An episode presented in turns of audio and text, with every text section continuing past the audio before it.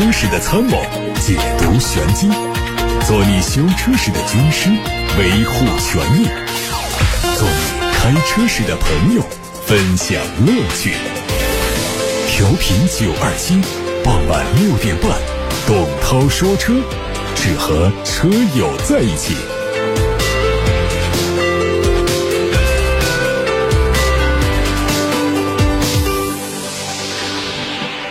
各位晚上好，新的一周又开始了，我是董涛，欢迎在收听节目的同时，把选车用车的问题，把汽车消费维权的投诉发到直播间，八六八六六六六六正在开通热线，还有董涛说车微信公众号图文留言。看资讯，汽车芯片短缺的影响正在进一步加深。美国的一家公司预测，二零二一年全球汽车市场因芯片短缺会减产三百九十万辆汽车，全年轻型车产量预期被下调到八千零七十万辆，和二零一二年的情况类似。因减产造成的损失会达到一千一百亿美元，约合人民币七千一百四十四点七亿元。目前，北美汽车市场的减产数量最大，将近一百零二万辆；其次是欧洲，已经减产将近八十二万辆。中国汽车市场的减产规模为三十点三万辆，接近日本、韩国、印度、泰国等亚洲国家减产的总和。进入第二季度之后，中国汽车市场因芯片短缺而减产的面积还在扩大，预计减产的实际规模在四十五万辆左右，而且在今年年底之前不会好转。随着宝马因芯片短缺不得不减少销售部分车型，全球范围内的主流整车制造商全体陷入到车载半导体短缺的危机当中。从宝马官方获得消息，自五月起，对国产三系、五系、X 1 X 三以及进口四系 X 四共六款车型进行了多项减配。值得注意的是，刚上市的新款 X 三已经对全系做了减配，主销的中低配车型并没有对应降价，因此预计上述车型减配后，主销车的价格也不会调整。具体减配的时间和车型方面，国产三系、四系自五月起将会取消掉选装自动驾驶辅助系统，五月三十一号起，国产的三系 X 1 X 三还会取消感应开启行李箱盖的功能。六月一号起，国产的三系、五系进口 X 四将会取消娱乐套装中的哈曼卡顿高端音响。今年上海车展上，广汽正式发布了第四代汉兰达，预计在今年九月份上市，目前已经开始接受预定。最新的消息说，上市短期内会出现新老两代车同堂销售的状态。根据国内媒体的消息，全新汉兰达预计起售价会在二十五万元，并且现阶段会加价五千到一万五左右，具体价格还有待公布。对于这个消息，有媒体以消费者的身份向上海的一家 4S 店具体询问细节，接电话的销售回答说，现在只接受预定，具体定价不清楚。新老款车型都需要加价，那是肯定的。海外媒体曝光了奔驰全新一代 GLC 的车型渲染图，计划明年一季度正式亮相。动力继续配 2.0T，部分车型还会适配48伏轻混以及四驱，另外还有可能推出排量更小的 1.5T。外观上，前脸继续选用分体式进气格栅，配备全新造型的 LED 头灯组，尾灯造型得到了升级优化，提供两边单出的排气。新车会和全新一代 C 级轿车同平台打造，尺寸进一步提升。外媒推测。将换装全新 C 级同款的内饰，座椅调节按键可能会升级为触控式的设计。中期改款的宝马 X3 的申报图出现在工信部最新一批产品公告上，消息说。新车将在年内发布并且上市。从申报图上可以看到，它的前进气格栅相比现款更大一号。标志性的双肾格栅提供常规的银色镀铬装饰板和熏黑风格两种款式。两侧头灯组也有调整，下方包围的款式换装了一套运动套件，原本的镀铬全部调整为熏黑。动力方面，继续用高低功率不同的 2.0T 发动机。低功率的 2.0T 最大功率是一百五十千瓦，介于目前在售的 25i 和 28i 之间。2.0T 的高功率版的最大功率是两百零六千瓦，对应现款在售的 30i，功率提升了二十一千瓦。网上传出一组东风本田中期改款的 Inspire 车型的申报图，和之前曝光的中期改款雅阁一样，主要针对外观和配置做小的调整。原本很大号的雾灯位置被竖状的。窄小的通风口取代上格栅，将之前的蜂窝状黑色中网调整为黑色横条幅状，同时开口略有增大。轮毂的样式也经过重新设计，但是尺寸规格和旧款保持一致，其余大体不变，仍然是提供燃油和混动两种形式，并且在下半年正式上市。有媒体获得了上汽大众新款途观 L 的实车图，作为中期改款，外观采用和海外版相同的设计，LED 大灯组造型更狭长，日间行车灯改成双 L 款，贯穿式的保险杠两侧加入 C 字形的镀铬装饰，尾灯组内部结构有小幅调整，还增加了双边四出的排气装饰，提升运动氛围。内饰是做了本土化的改造，中控台是拼色的搭配，采用了木纹装饰板和皮质材料进行包裹，副驾驶区域改成了贯穿式空调出风口，全新造型的平底方向盘两侧功能按键改成触控，悬浮式中控大屏预计会用最新的互联系统，动力继续是 1.4T 和 2.0T 的高低功率不同发动机，全系匹配七速湿式双离合变速箱。今年四月，雪铁龙全新车型 C5X 首发亮相，中文定名叫凡尔赛。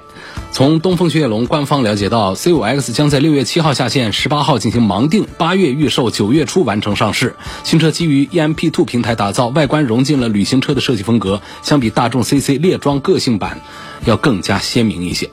在内饰上配备的是全液晶的仪表盘、悬浮式的中控屏，另外还提供了 3D 抬头显示以及驾驶辅助系统、感应尾门、最新的车载信息娱乐系统。动力预计是 1.6T 和 1.8T，匹配 6AT 和 8AT。网上传出一组新款哈弗 H 9的申报图，外观看到大车身的格栅内部采用的是竖状的中网，并且搭配了全新款的保险杠，看起来更硬朗时尚。侧面和现款基本一致，尾部的上方有扰流板，尾门是侧开的方式，竖条式的尾灯组和前脸呼应。它会提供五座、七座两种布局，搭载的是 2.0T 发动机。全新的福特福睿斯已经上市，四款车型的价格区间是九万零八到十一万六千八。大尺寸的前中网的内部采用的是点阵式设计，搭配开眼角前大灯，整体设计和现款福克斯更近。车身的长度较老款增加了四点六公分，其他参数都没有变化。内饰是十点二五英寸的液晶仪表盘和多媒体显示屏组成的连屏，中控台皮质包裹，还有双拼色，让车内的档次感和细节感都有提升。可以说在外观和内饰上明显升级，但是它的短板主要。还是动力系统上继续沿用了三缸发动机，或许是新一代福睿斯最难克服的问题。各位刚才听到的是汽车资讯，接下来时间是回答大家的选车用车提问，包括接受大家的汽车消费维权投诉。先从八六八六六六六六来看起。李先生说，希望从发动机的功率和保值率方面对比一下奔驰 GLE 三五零的汽油版和油电混合版。三五零没有油电混合版啊，它就是个汽油版。它加四十八伏的那个轻混版呢，它的发动机呢也不是这个三五零的型号了，啊，连这个排量都不一样。这个三五零型号用的是二点零 T 的发动机，四五零型号用的是二点五 T 的直列六缸发动机，配上四十八伏的轻混。所以这个是不一样的啊。一般来讲呢，在纯油版和混合动力版本当中，讲保值率的话呢，目前可能还是纯油版的保值率要好于混合动力版本，混合动力版本的保值率要好于纯电动的版本。彭先生说：“我看中了奔驰 E 三百，不着急买，想找一个一年当中最低价位的时候入手。那么现在芯片短缺会不会导致价格较高？”芯片短缺的价格问题呢，可能在下半年呢会更加的突出一些。按照一般的商业理论的话呢，如果说我们的产能受限而需求不减，那么价格肯定会有一只无形的手，就是按照普通的经济规律，价格都会上涨。那么现在对于汽车主机厂的生产制造计划的影响已经开始出现，但是还没有到最严重的地步。所以，如果说我们判断芯片短缺会导致减产，减产会导致价格上涨的话，那么在下半年这种影响会更加突出一些。如果要买的话，倒反而是现在该买的时候就得买。孙先生的问题是节能方面对比一下 CRV 的插混、锐混动、1.5T 的非混动三个版本，谁的配置更值得买？你要讲节能的话呢，最节能的肯定是插混呐，插混大于轻混。然后轻混要大于非混，纯油叫非混嘛。至于说哪个配置值得买，在目前 CRV 的体系里面呢，我还是赞成这个 CRV 的插混，因为这个车我试驾的感觉真的是，有时候可以当一个纯电的车跑，然后呢也没有续航的里程的这个担忧，可以跑很远，也可以用油，整个的这个油电之间的切换逻辑也非常的优秀。其他方面呢，跟燃油车一样，燃油车以前的那些优势。后排的空间呢、后备箱啊、底盘呐、这个质量的稳定性各方面的优势都得到了继承，而价格上呢区别并不大，所以呢我是赞成插混的 CRV 要多过于锐混动以及春游版本多一点的。啊，这是来自八六八六六六六六的提问，欢迎大家继续问啊。现在要看到的是微信公众号后台礼拜天提问说，买新车的保险应该怎么买为好？新车保险还是尽量的全一点吧，尽量的全险。像我们的这个交强险就不说了，呃，三责这肯定是能买高的就买高的，因为高的和低的之间的差价非常小。啊，尽量的往大数上买，起码买个一百万这样的。然后就是我们的盗抢，这倒不是最重要的。如果我们上班的地方有院子，停车也方便，家里停车也有这个车库啊，有地下停车场啊，不是那种甩在马路旁边的。如果不是这种，另外呢，就是车辆呢安保系统，这个安保系统主要指我们的有一些车呢，它容易被撬啊，容易被攻破，像有一些日系车就是这样子。像很多的德系车，尤其是高端车的话，或者说小众一点的车呢，它反而是不容易被攻破的。像这样的，就是你的车也不容易被攻破，你的上班出行停家里的这个停车场的环境都比较安全的话，这个盗抢倒不是一个必须要买的。但是车损这些，还有车上人员这些能买的，尽量都买。就是新车啊，尽量的还是要买全一点。比较有争议，涉水和玻璃这两样东西呢。我觉得能买的还是给买上吧，因为现在保险公司早就已经把这两块给摘出来，因为风险对于保险公司来说太大了。你说武汉这天气，前几天那样，那包括玻璃，玻璃呢它是很容易破碎的，而且比较难以定责到底是属于什么。所以呢，保险公司现在基本上已经把玻璃都摘出来，你买了车损，这玻璃也得单独来赔，它太容易破了，易碎件。所以你得买一个单独的玻璃破碎险，破玻璃的这个可能性也是比较大的。有的是外力，有的它就找不出外力的根据出来，它就损了破了。你要找厂家，厂家也不认。像这种情况下呢，找保险公司，这个可以减少一些损失。玻璃也不便宜啊，所以这是关于买车险、新车的保险。他问新车怎么买，我说新车买保险尽量的全一点。到了旧车。以及驾驶技术很熟练等等，好多朋友呢就买个交强，我觉得这还是太冒险了一点。我觉得三泽还是该买的，并且应该是多买一点，买全一点的。你不要总觉得自己开车没问题，你要考虑的是别人开车可能有问题，你跟别人在一块儿，吃亏的就是你。但是说这我只要开车没问题，我就没有责任，其实话不是这么。绝对的，那我车和车之间呢，有时候一些情况很神奇，你的技术很高，但是你就出现在责任方。那还有就是我们和非机动车、和电动车和行人之间，这种情况下，我们车主这一方呢，在法律上它是有一个保护非机动车这一方面的一个倾向的，所以我们的三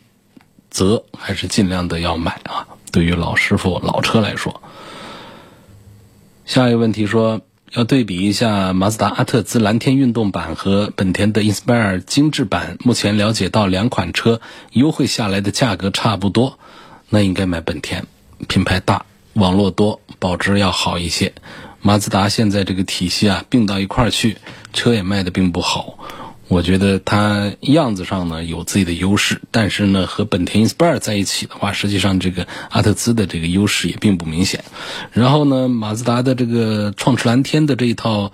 动力和一套体系还不错。嗯，本田的 Inspire 的本田的这个动力体系本身也不弱，所以比来比去的话呢，你会觉得还是本田的 Inspire 它的购买价值要更高一些。凯美瑞、亚洲龙应该买谁？这个价格少有区别，但是两个车的用料、做工啊，呃，还是有区别的。我认为亚洲龙比凯美瑞，如果我们在经费上不是那个斤斤计较的话，还是应该买亚洲龙。下一个问题说，我想买个逆变器，五菱宏光的车，家里有个电动卷门，三百瓦，有时车子出不去了，需要买个车内的逆变器，还是买个车外的电瓶逆变器？这个上某宝、上某东，那上面多的是啊。下一个问题说，有没有柴油的轿车，宽度最好是将近两米，因为稳定性好一些。新车舍不得买，准备买一台二手车，希望给推荐一下。比较少，而且呢不是太建议，因为柴油的轿车也好，SUV 也好呢，多数还是出现在高端车型上，进口的一些高端产品上，他们会配柴油的动力，而且这个数量非常呃小，然后呢不保值，所以我们去买呢会比较划算，但是不推荐买。道理在于什么呢？这些高端的进口的柴油动力的轿车和 SUV 啊，对于中国的柴油油品的适应性是比较差的。那你看到，如果说这是一款柴油车，比方说车尾带一个 D 啊等等这样的标的，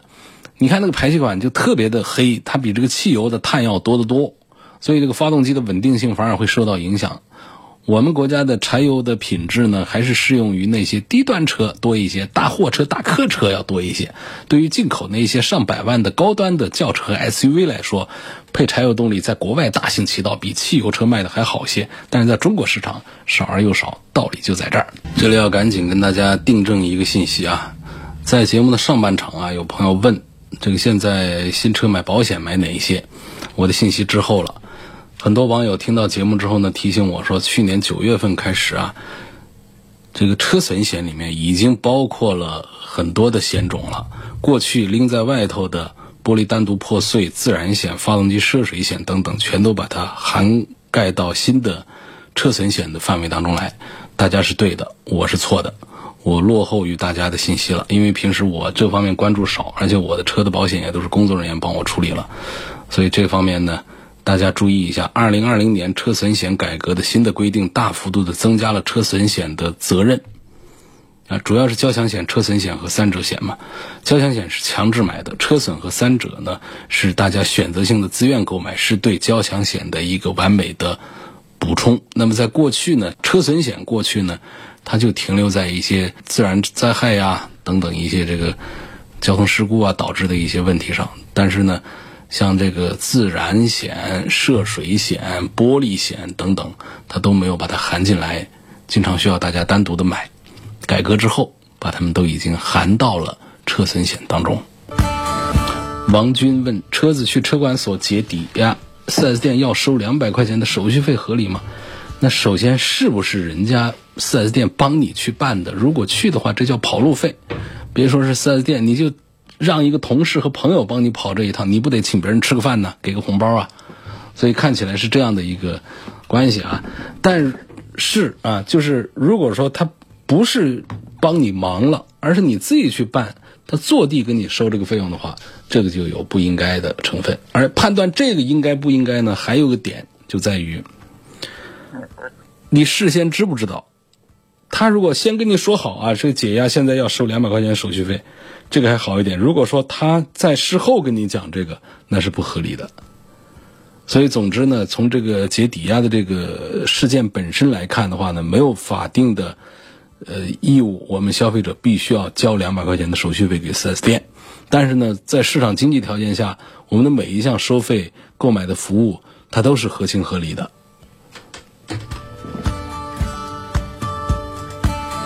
有几个朋友反映今天信号又中断了，这说的是哪里的信号中断了啊？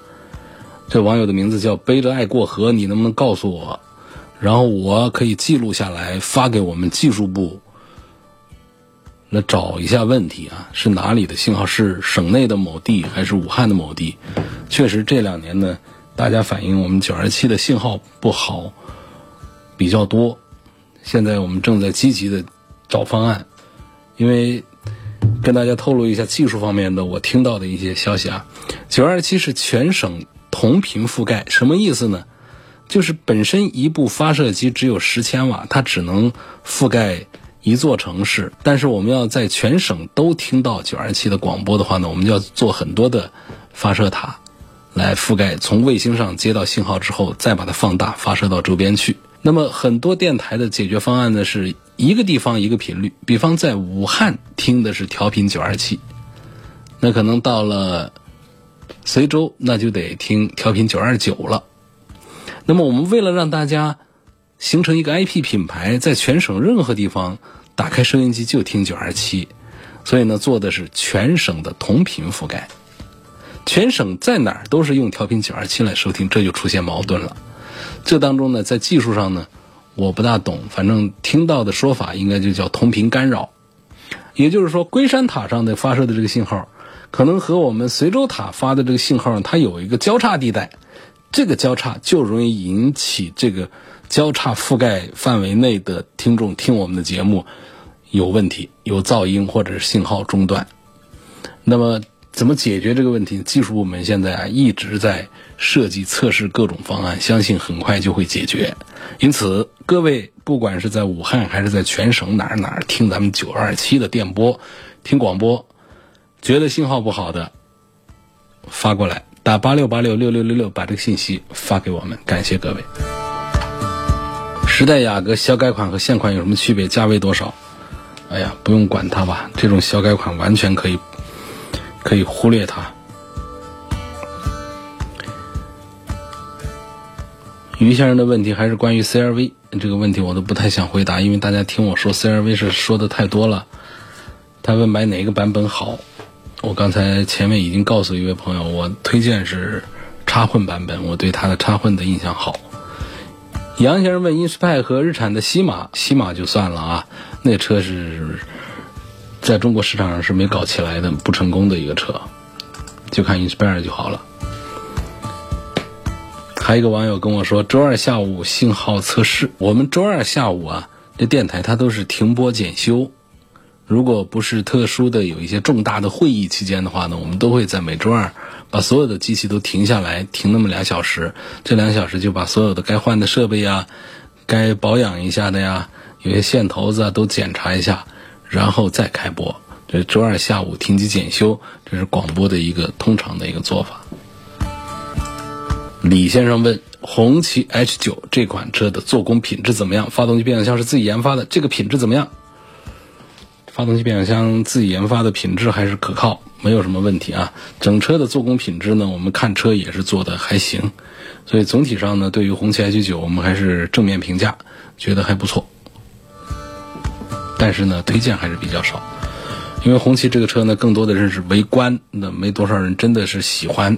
围观归围观啊，喜欢是另外一回事儿。所以这样的车呢，在手上用的时候呢，实际上它的保值啊，各方面都会是变得比较差的。孙先生问：蓄电池到了一定时候必须换吗？我的车已经用了五年多了。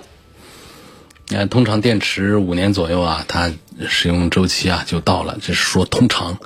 但确实也有意外的情况，就好多人用了六年、七年，这电瓶还杠杠的。但是呢，它随时都有可能趴窝。我还是赞成大家在五年左右的时候啊，把这个电瓶换掉，因为它趴窝之后给我们带来的麻烦还是挺讨厌的，需要有救援，车子没办法启动。也有很多车电瓶小的、电瓶质量差的，三四年功夫就废了。有很多的日系车就是这样的，用不了五年，三四年功夫啊，电瓶它自然会报废掉的。所以这个蓄电瓶的使用呢，大家，呃，网上有一些技术帖，我是一直都没采纳过。就是说，大家去看电瓶的什么观察孔啊，干什么？我觉得这个都似乎是在现在的新的这个电瓶技术下，那些都已经是过时和不靠谱。就是我们根据这个时间来，在个五年左右的时候，这电瓶该换的就得换啊，就这么一个事儿。然后呢，或者说我们有时候发现。这个电瓶短途行驶搞多了之后，电瓶也会寿命会短一些。就是它总是在一个放电状态，它充电状态比较少。它有时候电瓶里面电它就跟不上了，跟不上它就你要去的时候打着火的时候车就没电，就打不着火。这种情况下呢，大家判断一下，这种倒是没必要说换，这是我们的用车习惯所导致的。但是如果说我们的车都已经到了五年左右，又出现这样的情况的话，那就是这个电瓶啊快不行了。那提前把它换掉，你不要把它像一个烟头一样的抽的一口都不能抽了，你再把它换掉。像轮胎也是一样的，就咱们不要等到轮胎已经磨得完全不能用了，一般大家正常的就换下来，它的不管是电瓶还是蓄电瓶还是这个轮胎啊，就用到一个使用的时间和里程周期看起来已经到了一个生命的后期，但是它一定还是可以正常用的这种状态下，其实他们已经该换了。这些开支其实省不过去的，否则你要省的话，有时候就给你带来一些让你后悔的麻烦。有个网友接着问那个红旗 H 九说：“这车刚上市不久，故障率方面现在是不是应该还看不出来呀？”确实是这样的，好多车就是得用个两年以后，在市场上保有量起来之后，大家开始反映它的问题。不过第二句话，话说回来，哪个车没一些毛病，没一些问题呢？两万公里的保养有没有必要清洗节气门和喷油嘴？两万公里，我认为还是有必要，因为使用环境、车的低速行驶，加上油里面的添加剂、胶质的一些问题，都会导致我们车容易有一些积碳呐、一些东西。为什么说九二七定制生产的油路三效卖的特别好？就是在万把公里以上的时候，大家每五千公里甚至是三千公里加一次九二七的油路三效之后呢，发动机的状态会好一些，它有很好的预防和清除积碳的作用。那么，如果说我们平时不加这些添加剂，就那样愣跑的话，两万公里下来，你要打开看的话，肯定多多少少都会有一些积碳的问题。积碳会有什么后果？有什么不好的东西呢？导致我们的油耗变高，导致我们动力下降。导致我们在早上启动的时候怠速不稳，甚至有一些严重到启动困难等等，这都是隐患。而且这个碳本身呢，其实它很坚硬，它在运动的这个部件当中，它其实会产生一些摩擦磨损的，所以积碳的清除也还是比较重要。但是更重要的是积碳的预防。因此，我认为这两万公里的车呢，清洗节气门和喷油嘴，这不是说特别冤枉的一个事儿啊。有的时候我车的状态都特别好。发动机的状态好坏的话呢，我们通过日常行驶呢能够体会出来，但是细微的一些区别不了。车衣是不是智商税？我认为车衣不是智商税。我是车衣的用户，我觉得车衣给我带来很多的好处。我几乎我都不给他搞什么抛光打蜡这些事儿，车子一冲洗一下，比别人车都亮一些，就是因为用了比较好的车衣。另外呢，就小的那种刮蹭的话呢，就很轻微的刮蹭，根本就不留下痕迹。所以，如果说我们买的是一个中档以上的车的话呢，我还是赞成大家使用车衣，用一些性价比比较好的、质量比较稳定可靠的车衣。吉利星瑞这款车怎么样？双离合稳定不？希望评价这个车长期的稳定性怎样？星瑞的双离合呢？它是湿式的，呃，干式和湿式双离合的最大的区别就是两个盘，主动盘和从动盘之间的连接介质，呃，干式的。靠空气传递，它在低速堵车的情况多了之后呢，就容易磨损，就容易出问题。所以新车都没有问题，但是跑个几万公里之后，用个两年之后，干式双离合出现顿挫的概率是比较高的。所以我每次推荐大家干式双离合，大家绕道走。那么湿式双离合呢，它靠的是油液。呃，吉利的星瑞就用的这种湿式的，所以从目前的市场的反馈来讲呢，用的做的还算不错。所以这个车呢，在双离合这个事上不形成一个推荐障碍或者是购买的障碍。那国产的铃木吉姆尼什么时候上市？我怎么没听说过啊？是不是最近又有新闻我又滞后了？铃木不退出咱们中国市场了吗？